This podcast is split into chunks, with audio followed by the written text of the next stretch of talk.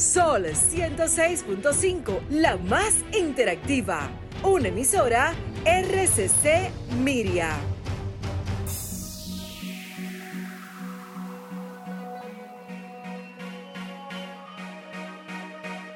A continuación, por Sol 106.5, Arquitectura Radial, Diseño, Urbanismo, Ingeniería y todo lo referente a la construcción. Arquitectura Radial, con los arquitectos Luis Taveras y Gleinier Morel.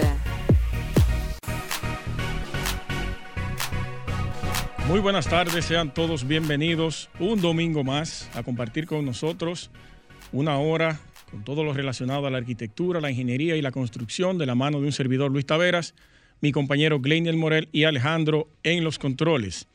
Señores, estamos en Sol 106.5 para Santo Domingo, también para el Cibao 92.1, Barahona y el Sur 106.7 para el este 94.7, Samaná 88.5, Eigüey 106.5. Pueden entrar a la página de Sol, solfm.com y ver la transmisión en vivo. También descargar la aplicación en cualquiera de sus plataformas, en App Store o Google Play Sol FM. Y en un rato ya estaremos transmitiendo por Instagram. Eh, bueno, hacer un, un anuncio a los arquitectos de República Dominicana, quienes no hayan actualizado su membresía o quienes aún no están inscritos tienen la oportunidad de hacerlo porque este próximo 15 de octubre serán las elecciones de la Sociedad de Arquitectos, donde se estarán eligiendo nuevos eh, profesionales que van a dirigir esta nueva directiva y es importante que todos los arquitectos de República Dominicana puedan participar en esta fiesta democrática de estas elecciones a una nueva directiva. Invitamos a todos nuevamente a participar, a inscribirse o a actualizar su membresía en la Sociedad de Arquitectos. De esta manera inicia Arquitectura Radial. Estimula tus sentidos, enriquece tus conocimientos. Arquitectura Radial. Pasemos de inmediato con la frase de apertura para dar inicio a los temas correspondientes para el día de hoy. Recordarles que, que, se queden en sintonía porque hoy vamos a estar conversando con Claudio Camaño, quien es director de Tecnificación Nacional de Riego. Y con él vamos a conversar sobre algunos temas importantes sobre el agua. La frase dice de la siguiente manera, ante una amenaza geográfica, respuestas geográficas, porque las infraestructuras pesadas solo convienen a grandes constructoras. constructoras. Alejandro Aravena. Yo había dicho ya esa frase hace unos domingos y vuelvo a traerla por el mismo tema de la, de la tormenta Fiona. Tormenta Fiona que todos conocemos la realidad que está ocurriendo y que ocurrió en la parte este del país con relación a este paso de este fenómeno natural. Y este arquitecto que ha venido dándole solución en materia social a diferentes viviendas, tipos de viviendas, que por eso fue que ganó el premio Pritzker en 2016, por esa serie de propuestas y soluciones ante eh, carencia en el tema de las viviendas, que aquí también lo tenemos, y también el tema natural y geográfico en una parte de Chile, donde un río devastó casi por completo una comunidad, y la solución que él dio fue totalmente geográfica ante este evento geográfico. Lo que hizo fue mover más hacia atrás ese complejo habitacional y colocarle un bosque nuevo y con eh, generó montañas, no montañas, sino eh, ciertas eh, desniveles para que el agua pudiera entonces encontrarse con, este, con esta respuesta natural y no pueda afectar a esta nueva población que, que él colocó un poquito más retirada del, del río. Entonces, por esto yo quise traer la frase referida a esta, ya la he dicho en otras ocasiones, y es por el mismo tema de lo que está ocurriendo en el este.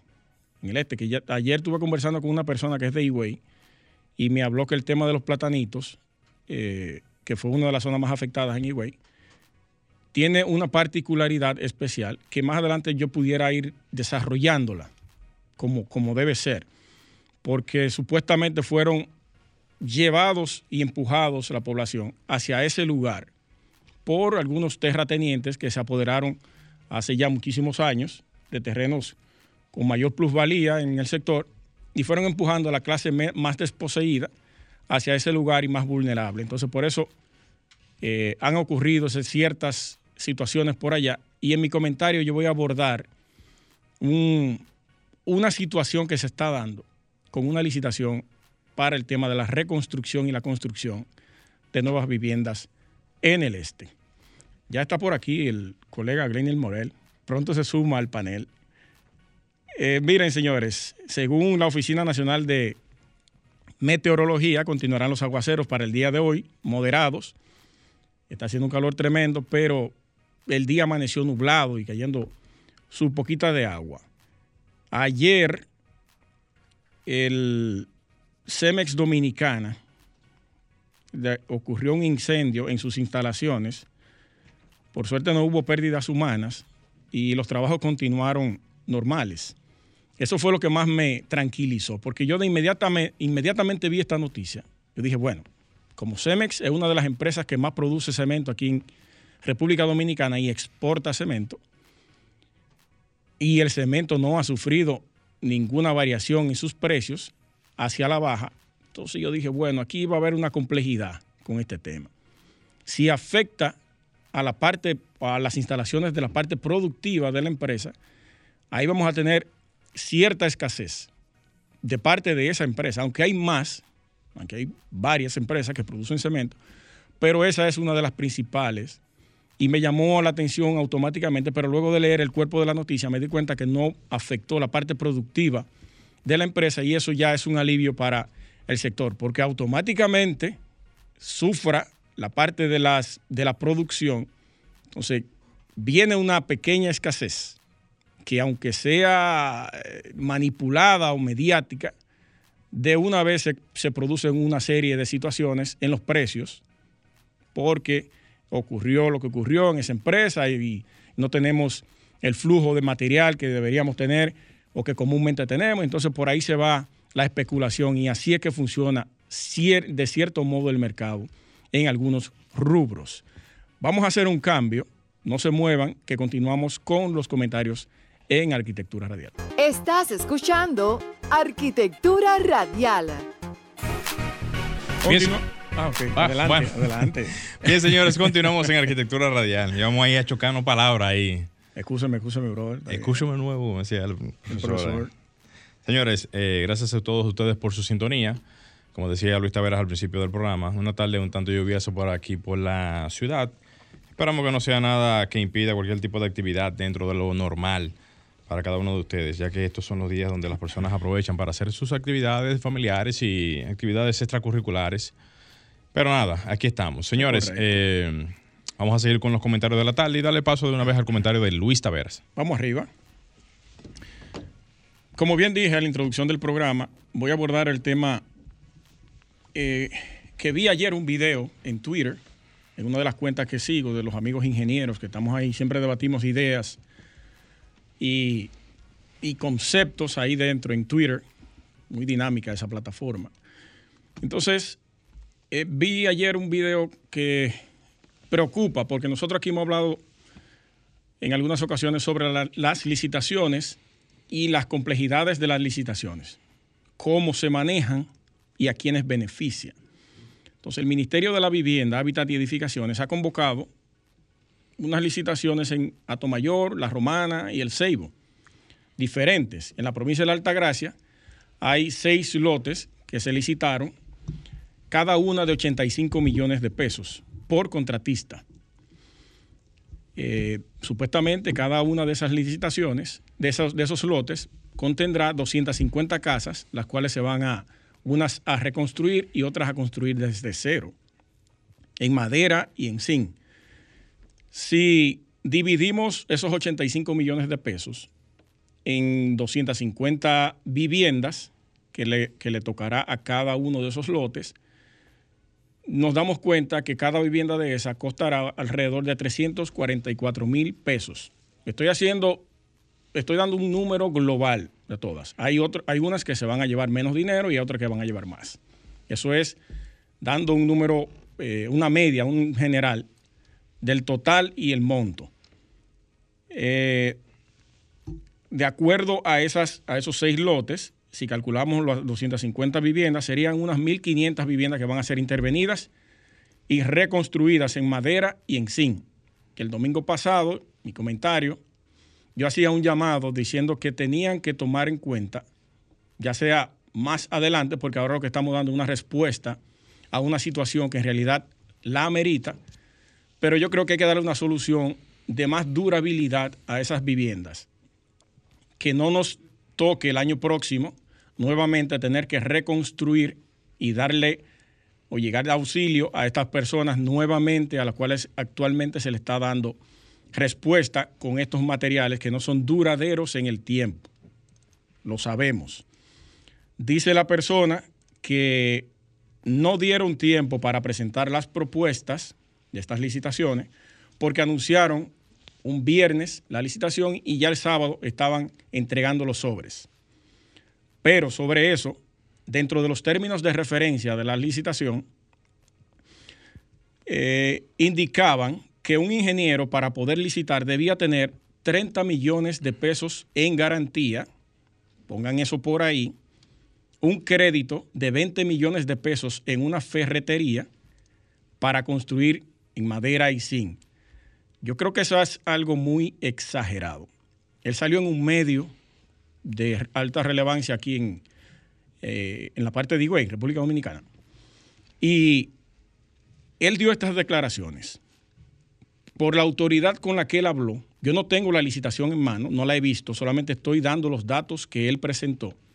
Voy a tratar de conseguirla para leer esos eh, términos de referencia, porque eso es muy abusivo y no va acorde con el tipo de vivienda que se va a realizar ahí.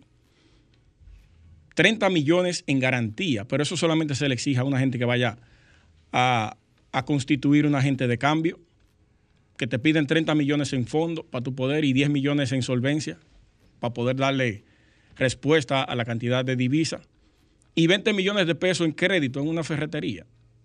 Yo creo que eso es, son sumas exageradas para el tipo de vivienda que se van a hacer.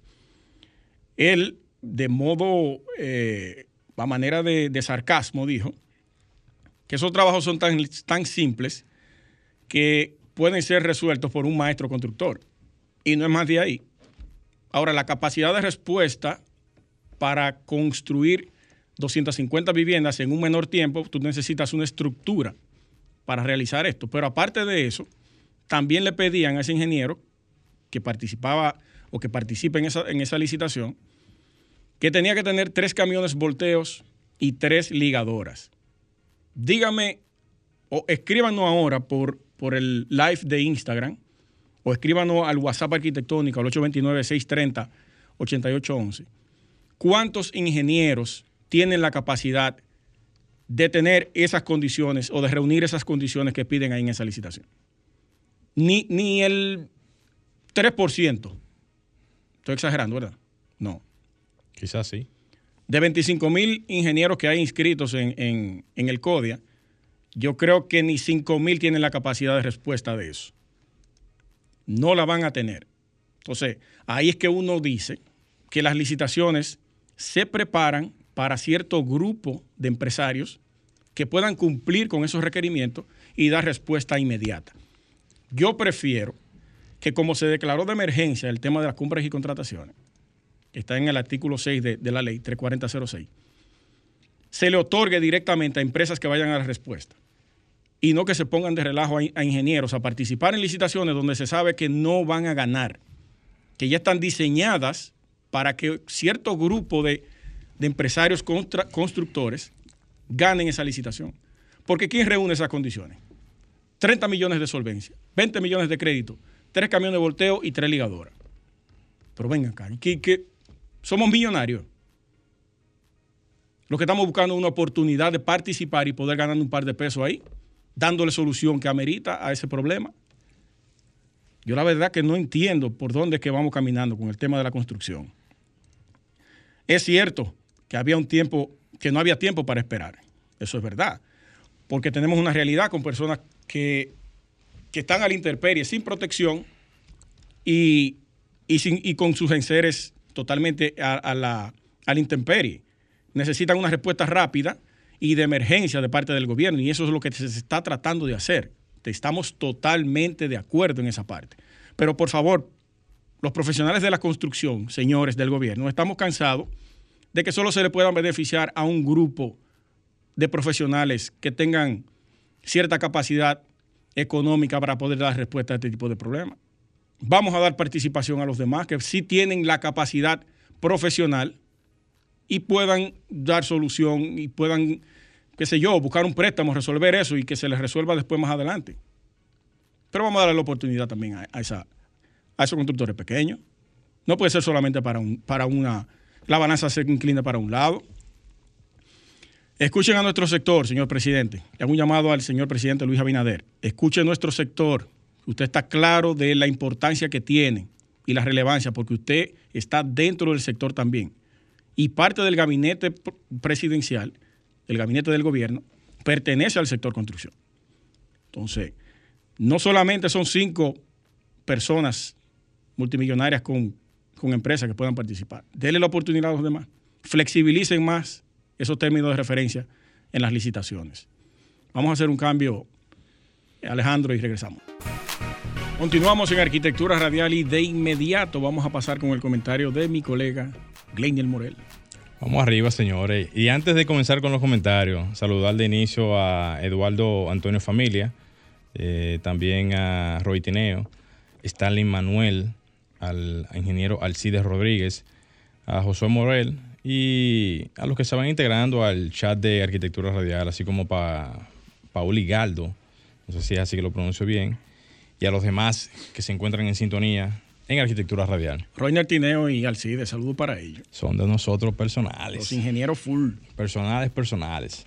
Señores, a propósito de esta semana, en donde el mismo Ministerio de la Vivienda lanzó la ventanilla única de construcción, un acto encabezado justamente por la vicepresidencia de la República, la señora Raquel Peña, así también como el mismo ministro de, esta misma institución, el ingeniero Carlos Bonillas, Bonilla, perdón, quien conjuntamente con la arquitecta Vivian Reyes, que es la viceministra de Normas y Reglamentaciones, presentaron lo que es ahora mismo la ventanilla única de construcción, una, una propuesta que tenía ya bastante tiempo en lo que es la parte de, la construcción y de ventanilla única y que a propósito de lo que se supone que debe de ser el progreso a nivel de lo que es la construcción, va a generar una verdadera sinergia en lo que es la participación directa de los actores, que son los que construyen en el país, y los que desarrollan proyectos a nivel constructivo, y así también los que también tramitan, que es la parte más importante, tramitan y ejecutan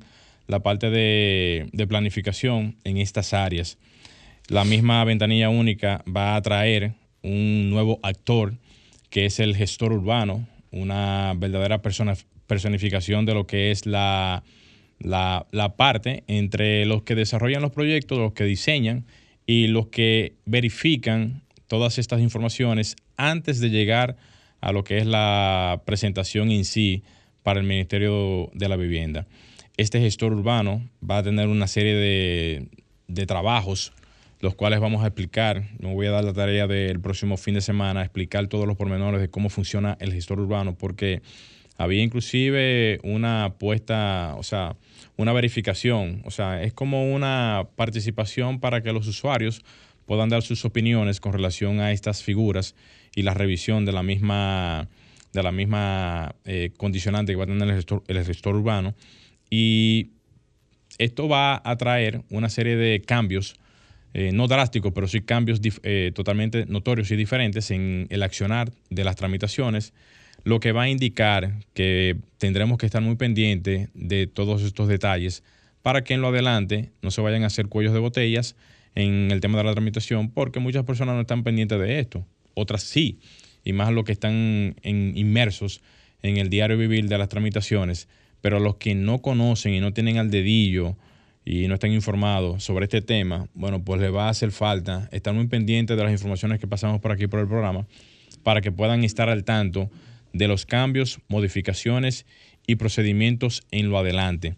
Así también aprovechar y eh, darle las gracias por habernos invitado tanto a mí como a mi colega Luis Taveras a la presentación de la ventanilla única. Eh, mandarle sus eh, agradecimientos a Patricia, quien nos hizo la gestión de podernos llamar a colación para este tema. Y, ¿por qué no? También felicitar a, todos los que participan en este asunto, tanto los directivos, los directores, eh, técnicos y demás que también estaban allá y todo el personal del mismo Ministerio de la Vivienda que trabaja en la institución, que se ve que se está haciendo ahora mismo un trabajo de rescatar ese, ese ministerio a nivel de tramitación, que es el eje fundamental. O sea, tramitación es prácticamente el mismo ministerio en su, en, su 100% de, de capacidad porque ya lo que restaría es la parte de supervisión, la parte de, seguimiento a los proyectos, pero el tema de tramitación de planos, señores, aunque, aunque quizás personas lo vean como algo ínfimo, que no tenga ningún tipo de importancia, pero no. Ahora mismo pudiésemos hablar de los porcentajes de tramitación que se hacen al año, que no pasan de 1.500, oigan, 1.500 proyectos al año no pasan de tramitación en lo que es el Ministerio de, de la Vivienda y lo que es o lo que era anteriormente el Ministerio de Obras Públicas a nivel de tramitación de, planos. Y esto representa realmente un número que pareciera ser muy, muy insignificante, a pesar de que aquí se construye de una manera vertiginosa año tras año. Y eso refleja que hay una gran cantidad de proyectos que se hacen por la izquierda, que no pasan por ningún tipo de tramitación, y esos proyectos se están perdiendo ahora mismo de un sinnúmero de facilidades en la parte de, canalización de proyectos, en, evitar multas, en tratar de que se puedan hacer las cosas como manda la ley. Y prácticamente quizás con esta nueva implementación pudiésemos ver un, incremento quizás de un 50, un 60% en lo adelante y eso poco a poco ir cambiando a nivel nacional. Esta figura del gestor urbano es la que va a cambiar algunos de los indicadores que se tienen hoy en día, porque el gestor lo que va a hacer es que va a ser un ente tramitador de, bueno, no tramitador, sino un ente de, de, facilitar al que vaya a tramitar que toda la documentación que se vaya a, a, entrar en el ministerio puede estar filtrada y puede estar debidamente eh, acompañada para que cuando ya esa información llegue al ministerio, tenga prácticamente revisión cero. Y esa revisión cero pueda ayudar a que los proyectos puedan ser tramitados en un tiempo bastante rápido y ayudar a que el mismo ministerio tenga una carga menos a nivel de revisión y a nivel de tramitación. Así que esperamos que esto siga avanzando. Lástima que la, que la misma página no está completamente en funcionamiento porque se supone que ya en el lanzamiento se dio el opening, el gran opening al, al, a la ventanilla única pero en esta semana estuvimos revisando la, página para revisión y hemos visto que no está en funcionamiento. Esperemos que ya en esta semana, en esta próxima semana, a partir de mañana, pueda estar funcionando verdaderamente ya la, página para todos los que son los usuarios o los futuros usuarios de esta interesante ventanilla única de la construcción. Señores, hasta aquí el comentario. Alejandro, vamos a hacer un cambio. Señores, no se muevan que enseguida retornamos con todo el contenido de Arquitectura Radial. Bien, señores, continuamos en Arquitectura Radial y a propósito de lo que comentábamos hace poco con relación a la nueva ventanilla única de la construcción, hay unos cuantos temas eh, o nuevos actores que van a intervenir ahora en esta nueva eh, planificación de lo que es la ventanilla única de la construcción. Y ahí vamos a ver actores como desde el arquitecto, que siempre ha estado en esa planificación, ingeniero y ahora se, nueva ahora, se, añade una nueva ficha. También van a estar los abogados, pero en la parte de urbanista, o sea, eh, gestor eh, urbano. Gestor urbano, pero en la parte urbanística. Yo realmente... Yo le quiero leer un párrafo, pero termine la idea. Yo realmente no estoy de acuerdo mucho con esa parte hasta cierto punto. ¿Por qué yo digo esto? Porque se supone que el actor de un manejador de las leyes puede perfectamente entrar en esa ecuación, siempre y cuando la ecuación no entre a lo técnico. Si entro a lo técnico, entonces vamos a tener una, eh, un, conflicto de intereses porque se supone que el actor técnico que entra en esa ecuación de verificación y de manejo de lo que es la tramitación debe de ser el arquitecto o ingeniero que está facultado para eso y colegiado para eso. El actor, abogado, puede entrar en esa ecuación siempre y cuando sea para el tema de lo que es la documentación y lo que es la parte de combinación entre lo legal y lo existente permitido a nivel de tramitación. ¿Es cuánto? Permítame leerle este párrafo que está dentro del proyecto preliminar de reglamento para el desarrollo de la función del gestor urbano. Adelante. Dice, cito, poseer título profesional de arquitecto, ingeniero civil o abogado. Poseer título de posgrado en cualquier área de las ingenierías, arquitectura, derecho urbano, urbanismo, políticas de suelo, planificación territorial, regional y urbana. Los títulos deberán estar eh, reconocidos por el Ministerio Superior, por el Ministerio de Educación Superior, Ciencias y Tecnología de la MESI. Muy bien. O sea que puede participar perfectamente, aunque no estemos de acuerdo. ¿Pero por qué? Porque el abogado tiene la facultad y la posibilidad de hacer un MA en urbanismo, políticas de suelo, planificación. No estoy de acuerdo con esa parte. no tenga la capacidad de corregir unos ah, planos. Ahí es que voy. Si, él, si el actor del abogado entra en lo que es la parte jurídica, la parte de tramitación de documentación y en todos esos detalles, inclusive hasta en la parte, porque mira, incide ahora el Ministerio de Medio Ambiente el Ministerio de, Planificación y Desarrollo, que está trabajando ahora mismo con una serie de, acciones en la frontera, que posiblemente tenga algunas cosas que pueden intervenir a nivel legal. Eso está perfectamente claro. Pero a nivel técnico, a mí que nadie me venda eso. Pero técnico no. Ah, no, porque ahí no, Ahí, no especifica claramente. Porque cuando posiblemente, posiblemente haya, tengo que leerlo para el próximo domingo podemos debatirlo bien eso. Yo vengo con ese tema el próximo domingo. Prepárese. Eh, haya dos curadores urbanos, gestores urbanos, perdón, curadores en, Colombia, sí. en Santo Domingo.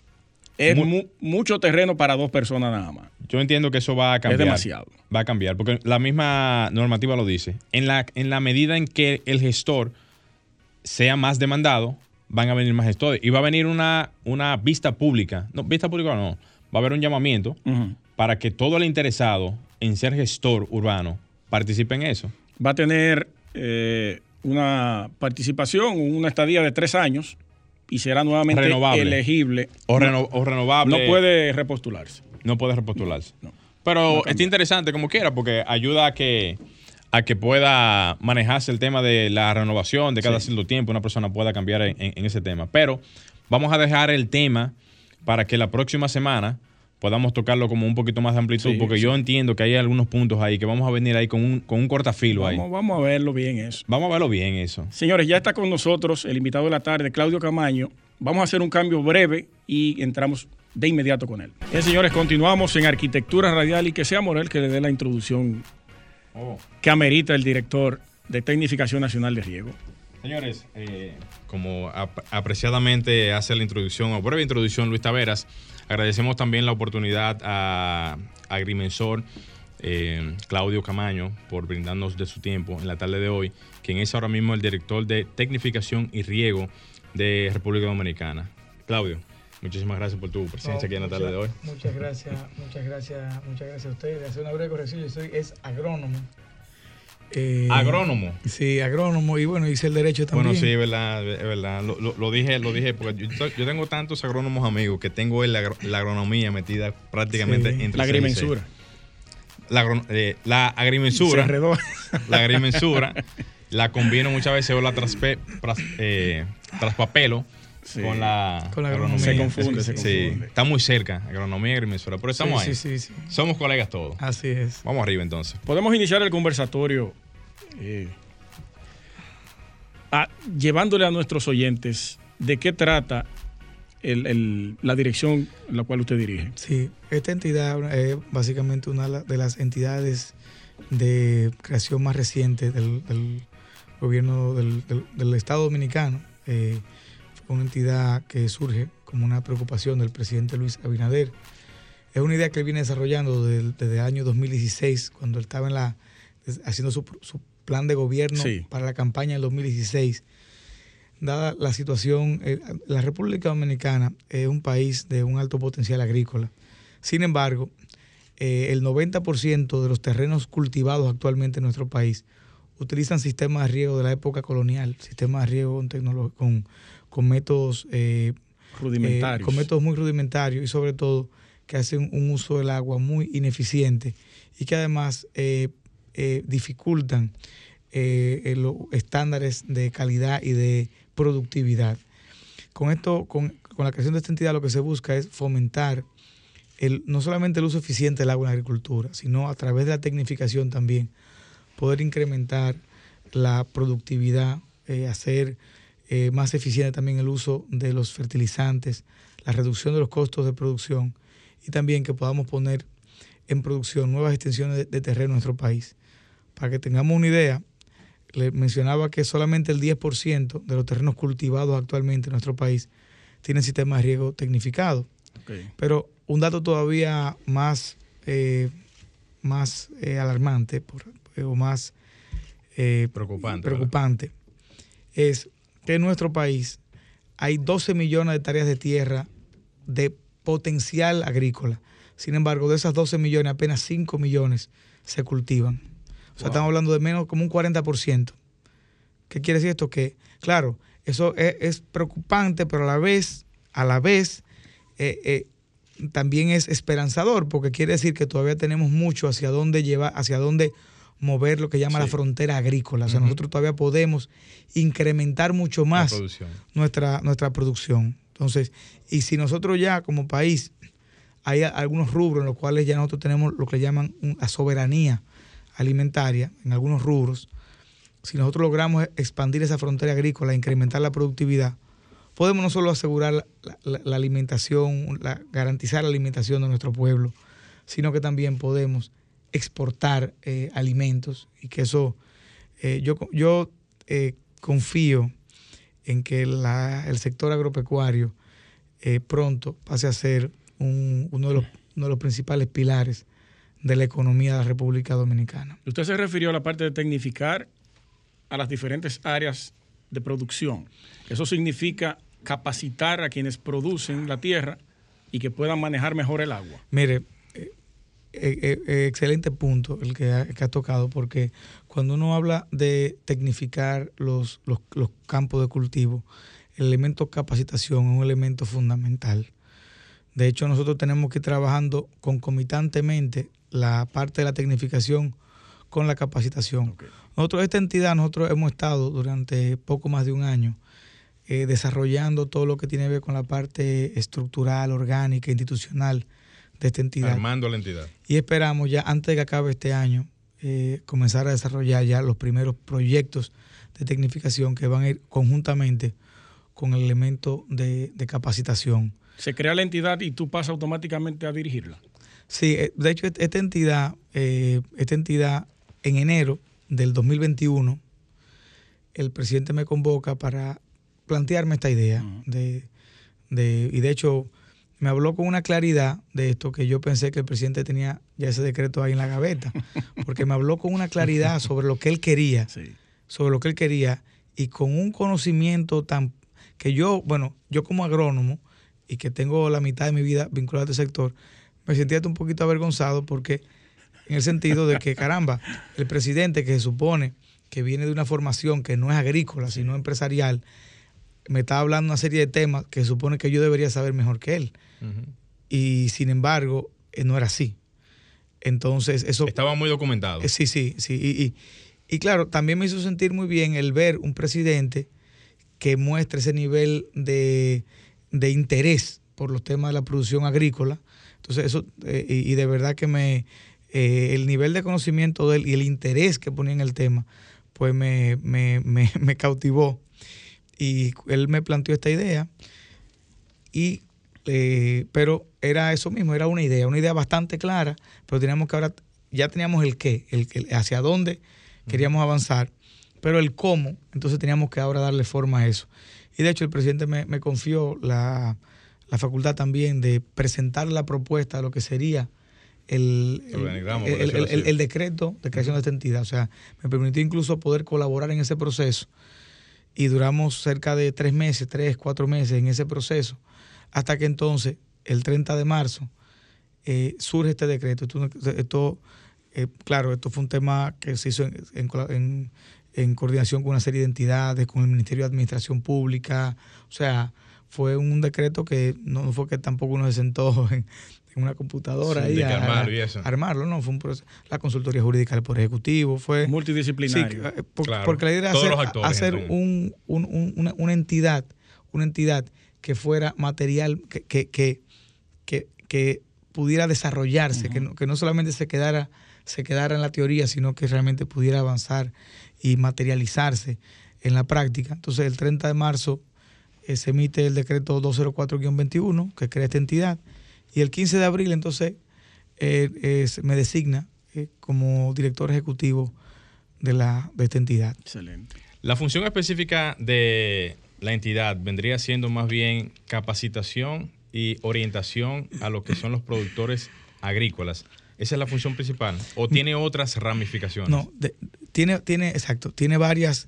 Mire, nosotros hemos, identificamos varias barreras que dificultan la que han dificultado la, tecnificación del riego, del riego a nivel predial, del riego agrícola a nivel predial. Una de esas barreras es evidentemente la barrera, está la barrera, hay tres barreras, la cultural, la técnica y la económica.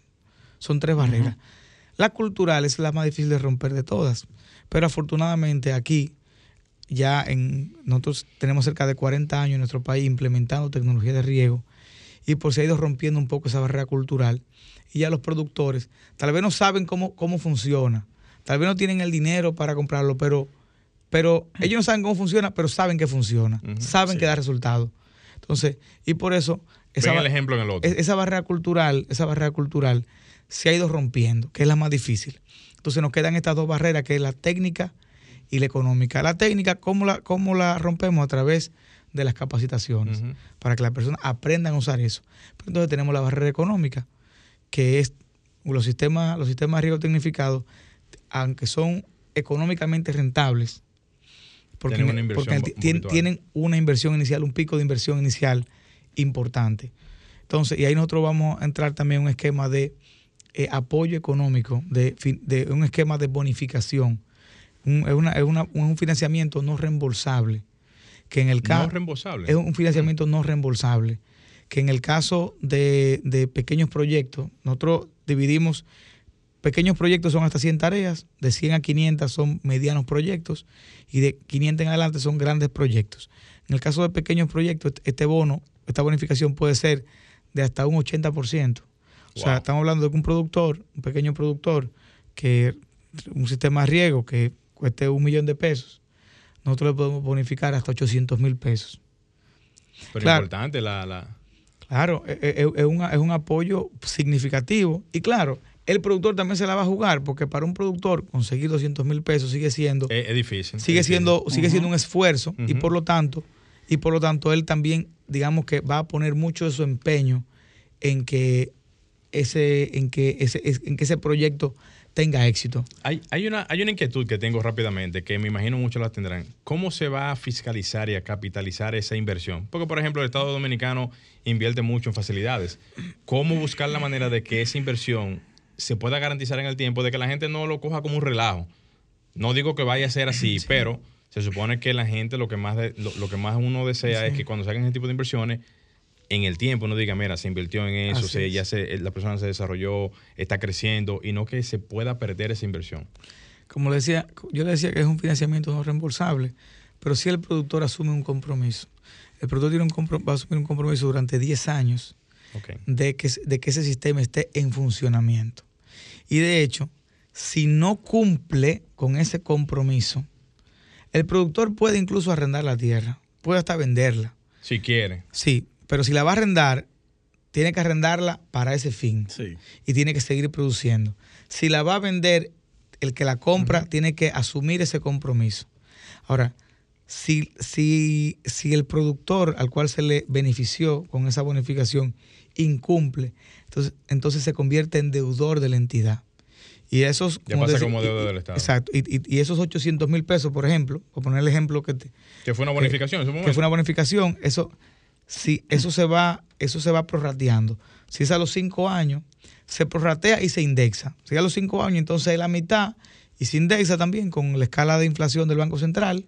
Entonces tú dices, ok, si a la mitad eh, son 400 mil pesos, entonces ahora hay que hacer la indexación, entonces son por ejemplo 520 mil pesos, entonces ahora él tiene que, tiene que se, se, convierte en deudor de la entidad por esos 520 mil pesos con el universo de sus bienes, muebles, y muebles presentes y futuros. Ah, no, pues un compromiso ya de, hecho, legal, ya De hecho, al momento en que se le entrega la bonificación, el productor tiene, primero, cuando se entrega el certificado de bonificación, él, hace un contrato con nosotros. Pero cuando se termina de construir, de, ejecutar el proyecto, que es con la recepción técnica del proyecto, con la recepción final técnica, es donde entonces ese certificado se convierte en un cheque pagable. o sea, no, es al principio, sino cuando, se cuando se ejecuta el proyecto. Cuando se ejecuta. Y hay todo un proceso de supervisión, de fiscalización y de auditoría final de esa obra que vamos a realizar nosotros para poder emitir esa, ese esa acta, donde entonces se declare recibido el proyecto. Entonces, cuando, cuando ese bono se le va a convertir en un cheque, ya para que lo convierta en dinero líquido, entonces ahí también él tiene que firmar un pagaré notarial. Él tiene que suscribir un pagaré notarial, que ese es el instrumento de el instrumento que va a servir para poder nosotros, eh, además del contrato, ¿no? Además del contrato, pero cuando tú tienes un contrato, tú tienes que igual demandar ante la jurisdicción civil, es un proceso que puede tomarte años. Pero cuando un pagaré notarial, el pagaré notarial tiene una fuerza de una sentencia. O sea, tú no tienes ni siquiera aquí un tribunal, tú sencillamente ejecutas. Exacto. Ejecutas. Esperemos nunca tener que ejecutar eso. Yo, entiendo que no, pero esa condicionante ayuda a que no, se coja de, relajo pero es como, compromiso. es como lo, que usted acaba de decir. Eso no esta política pública no se puede coger de relajo. Porque si esto se coge de relajo, entonces esto no va a llegar muy lejos. no. Entonces, y es como yo le digo al, al, al área jurídica, ya le digo, tenemos que crear un esquema lo suficientemente fuerte y drástico. robusto. Que si un productor en Pedernales se equivoca, en Montecristi sepan lo que le pasó a ese productor. Así mismo es. O sea, tiene que ser eh, un tema ejemplificador. Ojalá nunca tener que aplicarlo, pero cuando lo apliquemos, que se sea lo suficientemente ejemplificador para que otros no quieran eh, inventar con eso. Porque no podemos permitir que una persona, una persona o dos o tres personas pongan en juego una política pública que tiene que beneficiar a cientos de miles de personas. Así es. En la página de, la Tecnificación Nacional de Riego, yo descargué los reglamentos. Sí. Me voy a poner a leerlo. Tiene unas 24 páginas, son 48 artículos aproximadamente. El número 2 dice postulantes. Me gustaría saber, lo puedo leer, pero me gustaría escucharlo de ti para que la gente que no se escucha pueda también apreciar. ¿Cómo se postula? ¿Cuáles son las condiciones? Mire, un, un postulante, un postulante es eh, una, un postulante puede ser una persona física o jurídica, o sea, puede ser un productor o puede ser una empresa eh, dedicada a la producción agrícola. Y se postula de la siguiente manera, se postula a los concursos. Nosotros vamos a, desarrollar convocatorias a concursos. Nosotros, por ejemplo, vamos a tomar, porque nosotros tenemos, esto, también va a servir para apoyar eh, algunos primero a promover la tecnificación en las zonas que más lo necesiten. Porque principalmente fronterizas. Le, voy a, por ejemplo, la zona fronteriza, el noroeste y el suroeste del país, áridos. Eh, son zonas con alto déficit hídrico. Incluso desde, desde Santiago Rodríguez, desde Valverde Mao, por ejemplo, de Valverde Mao, incluso aspectos ya de Navarrete, Villa González y toda esa parte ya hasta la, hasta la frontera son zonas donde hay alto déficit hídrico. Lo mismo pasa en el sur, desde Asua, San Juan, Barahona, Pedernales, eh, Elias Piña, eh, Bauruco, Independencia. También son provincias que tienen una alta presión hídrica, un alto déficit hídrico. Entonces son provincias prioritarias, porque no es lo mismo eh, tú, tecnificar mil tareas de tierra en Monte Plata que mil tareas de tierra en Montecristi. No. Son, son puntos diferentes. Porque tal vez Monteplata, tal vez ese productor le sería útil, le sería bueno pero aquel es imprescindible, le es fundamental, le es vital. En Monteplato llueve casi todos los días. Entonces, nosotros tenemos que priorizar, pero también priorizar también los rubros que tengan mayor impacto en la economía del país, en la soberanía alimentaria, que impacten también en la balanza comercial del país. Por, e, para ponerte un ejemplo, un rubro, eso, es importante. Un rubro que, rubro que son prioritarios, por ejemplo, el banano, el arroz, el arroz, el, pero en términos, por ejemplo, de exportación, el banano, que es el rubro que más exporta en nuestro país. La piña, no entra está, Pero que lo que pasa, lo pasa, por ejemplo, que la piña generalmente se siembra en zonas donde, donde hay alta pluviometría. Entonces, por ejemplo, la piña sí, sí es desde el punto de vista de la balanza comercial importante, pero desde el punto de vista hídrico, generalmente se siembra en zonas como Monteplata, Cotuí, o sea, en zonas donde llueve mucho y por lo tanto eh, no es prioritario dentro de lo que es la parte de la tecnificación. Pero, por ejemplo, el banano, el mango, el aguacate, el tabaco. El tabaco, el tabaco, señores. La Aunque no se crea, la, necesita la... Claro, mire, la República Dominicana exporta, exporta todos los años en productos de tabaco, o sea, ya eh, eh, cigarro, ¿no? En productos de tabaco exporta 1.500 millones de dólares al año. Wow. O sea, mucho. Es mucho. Es mucho. Es, una cifra importante. Entonces, sin embargo, la mayor parte del, tabaco de capa hay que traerlo de fuera. Porque para producir trabajo, eh, el, tabaco de capa, que la parte que, la hoja que va afuera, la que cubre, que tiene que ser eh, eh, estéticamente más, más, y más robusta. Y más robusta para también que, tenga el, sabor. El sabor y también para que la, aerodinámica, porque el tabaco cuando, cuando tú inhalas, el, aire tiene que fluir desde la punta. Si tiene perforaciones, entonces se escapa. no quema bien. Aquí la mayor parte del tabaco de capa hay que importarlo, porque para poder, para poder producir tabaco de capa tiene que ser con riego, por riego tecnificado, por los niveles de, calidad y de precisión que se necesita. Entonces, la idea también es poder con esto eh, impactar eso. Entonces, también está, por ejemplo, el arroz, el, plátano, hay otros, otros rubros también que, que no tanto para las exportaciones, pero que son estratégicos para la, para la canasta básica. Santiago tiene buenos canales de riego. Sí. Eh, Actuales, sí. sí. Ya nos vamos. Lamentablemente, eh, director, se nos terminó el tiempo. Eh, vamos a dejar una invitación abierta para más adelante. Sería bueno. Quedaron muchos, muchos y más cuando se vaya a hacer algún acercamiento ya de inicio para lo que es el proyecto de tecnificación? Cuando inicie ya en sí. Mire, nosotros, esperamos, nosotros esperamos iniciar antes que termine este año. por aquí mismo y esperamos, pues antes que termine este año, volver por acá. Perfecto. Y hacerle la invitación a, yo sé que, este programa lo escuchan muchas personas del área de ingeniería, de arquitectura, que traten de, ir empapándose un poco sobre lo que es la parte del riego, del riego agrícola, que puede representar un nicho de oportunidad importante para, para personas, para para personas que quieran emprender en eso, porque acá se va a comenzar a desarrollar importantes inversiones y, es una puede ser una, un, nicho de, de, oportunidades para de oportunidades. Nuestro hermano Samuel Sena de Modo Opinión, que es productor agrícola. Vamos a hablar con él y a decirle eso. Samuel, vamos a hablar contigo ahora.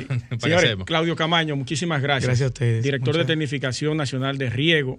Señores, gracias a ustedes por sintonizar Arquitectura Radial el domingo junto a mi compañero Kleiner Morel, un servidor Luis Taveras y Alejandro en los controles escucharán el próximo domingo. Hasta pronto. Estimula tus sentidos, enriquece tus conocimientos. Arquitectura radial.